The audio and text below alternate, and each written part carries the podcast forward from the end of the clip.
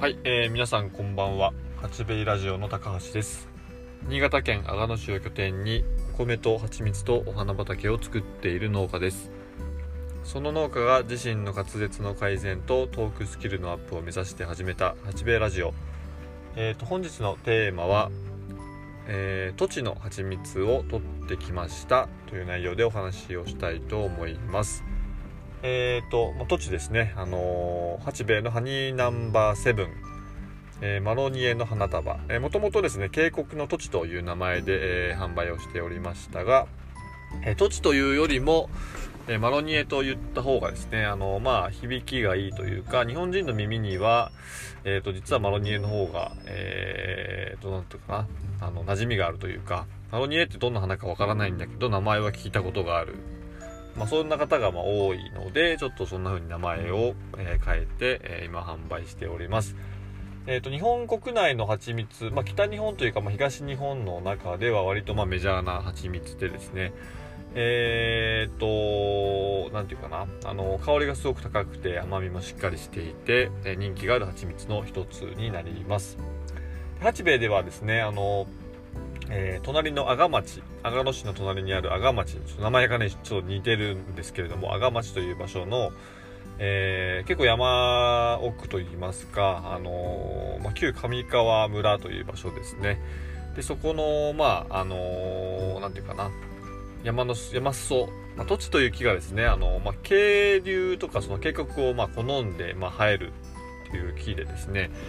あのーずっと探してたんですよね。あの、その、どこに入ってるのかなって。まあ、山の方に入ってるってのは聞いてたんですけども、なかなかちょっと見つけられなかったのを、えっ、と、今から4年ぐらい前でしょうかね。空前というか、まあ、あの、探しに出かけて、まあ、歩いていて、まあ、双眼鏡を持ってですね、歩いていて、まあ、見つけたですけれども、あすごくやっぱ感動しましたね。ああ、やっと見つけたと思って。で、調べたらですね、やっぱりその辺結構生えていまして、割と群生しているなっていう感じがありました。で、すぐですね、まあその、まあ地主さんを調べるというか、まあその、その地区のまあ区長さんとかですね、をまあ役場づてでまあ聞きまして、まあ、すぐ挨拶に行って、ちょっとまあこれこれこういう理由でまあ、その土地の花が咲いている間、まああのね、その蜂の巣箱を置きたいんだけれどもどこかいい場所ないですかみたいな相談をしていたのを覚えています。その当時のね区長さん今でもまあその、まあ、毎年挨拶行くんですけれどもすごくま親切にしてくださってですねあのいろいろまあその、まあ、使ってない土地があればそのねその持ち主の方にもお話をなんかをしてくれてまあなんとか蜂をその年見つけたその土地の木を見つけた時ですね。確かすぐ置かせてもらったのを覚えています。で確かま開花してまああのちょっとね時間も経っていたので蜂蜜取れたか取れなかったかちょっとまあ定かではないんですけども、まあ、今ではね毎年そこにまあお邪魔させてもらっています。で今年はですねあの春のやっぱり花の開花が早くて桜がまあ、えー、と観測史上最速新潟県ではっていうぐらい早くてですね例年だと、あのーまあ、栃木の蜂蜜を採取するのって20日過ぎなんですよ。ね24、5日とか5、6日とか。で、まあ、6月ぐらいに入っても1回最後取るっていうか2回取ってるんですけれども今年はですね、あのー10日かな？9日か10日に確か桜の蜂蜜を取ってすぐ翌日にですねその、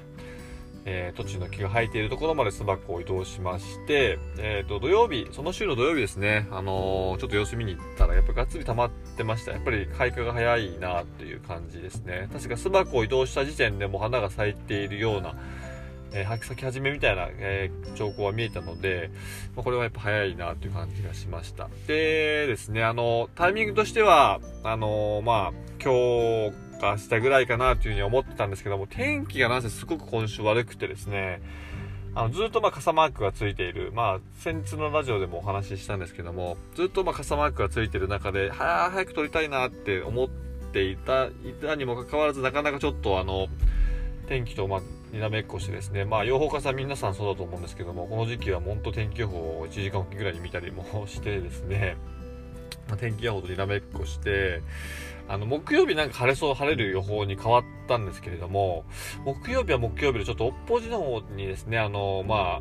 あ、アカシアがもう開花始まったぐらいなので、今溜まっているものを一回空にっぽにしてアカシアに臨みたいなっていうのも、まあ、あってですね木曜日はそことそこに時間を使いたいなというところでどっちがね土地の蜂蜜を強化した行きたいなと思って今朝もずっとま天気見ていてあのまあ、予報だとちょっと20%とかで、まあ、0.1ミリ、30%でその0.1ミリの降水量なので、まあ、なんとかちょっと、あの、晴れ間見ればやれるかなっていうぐらいですごく悩んだんですね。で、まあでも、その、まあ、自宅でちょっとね、そんな、あの、朝からですね、天気をちょっと見てたらですね、なんとなくその、うちの自宅の方もですね、少しあの晴れ間が見えたりしてきまして、まあ、これは行くなら今だなっていう感じで、まあ、出発しました。で、道中やっぱりちょっとパラついたりもしたんですけれども、まあ、万が一ちょっとなってもいけないなと思って、テントを持っていきました。えー、テントをですね、その要は遠心分離機の上というか、まあ、軽トラのその荷台全体を囲えるぐらいの、まあ、テント、2メーター、まあ、四角ぐらいのテントをですね、かけて、まあ、その中でその、まあ、遠心分離機を回すと。で、万が一雨が降っても、その蜂蜜にはその、まあ、雨水が混ざらないようにっていう、まあ、あの、手段を取りつつ、まあ、細密を行いました。でですね、その、まあ、幸運なことにですね、その、採取している間は全く雨が降らずにですね、まあ、行く途中はちょっと降ったりもしたんですけれども、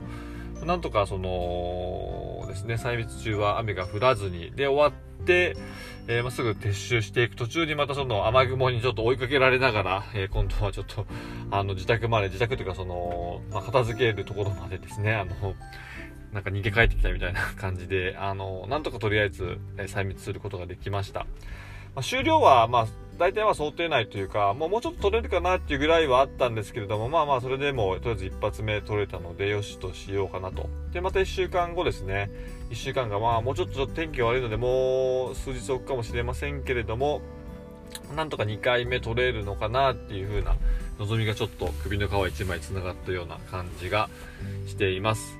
で、土地の蜂蜜なんですけど、やっぱりね、あのー、まあ、土地っていう名前がどうしても馴染みがないので、食べる方、アカシアに比べるとやっぱり少ない感じがあるんですけれども、